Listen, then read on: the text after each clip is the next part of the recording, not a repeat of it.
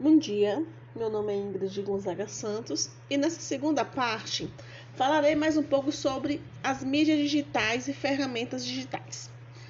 O digital nunca esteve tão presente no dia a dia das pessoas e é fácil perceber que os canais digitais revolucionaram o modo de trabalhar, estudar, se comunicar e etc que mídia digital virou uma ferramenta de suma importância.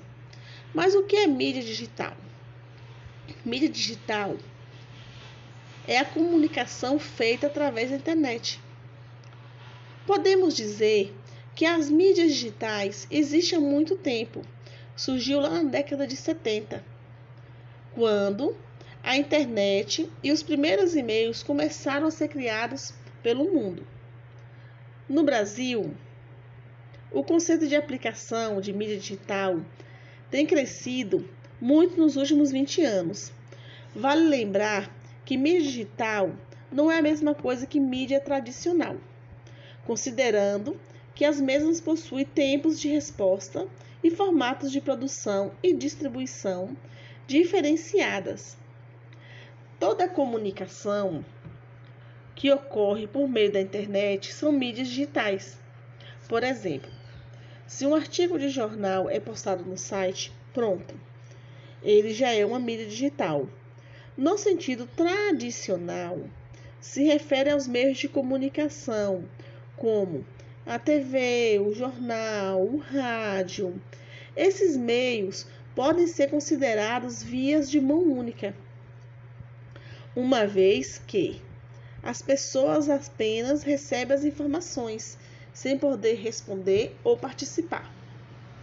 Temos que ressaltar que as mídias digitais são ferramentas tecnológicas e é diferente de mídias sociais, que são uma forma descentralizada de vincular informações fora dos meios de comunicação de massa, ou seja, é uma produção de conteúdo feita por muitas pessoas para muitas pessoas. A mídia digital é inteiramente composta por códigos numéricos, daí vem o termo digital. São exemplos de mídias digitais. Sites, que é um agrupamento de páginas nas quais pessoas e empresas podem inserir conteúdos e recursos diversos, com a finalidade de ser exibidos na internet. Os sites são acessados pelos internautas por meio de seu endereço eletrônico, que é um local específico reservado para ele dentro da web, chamado domínio. E temos também os blogs, que são páginas de internet onde regularmente são publicados diversos conteúdos,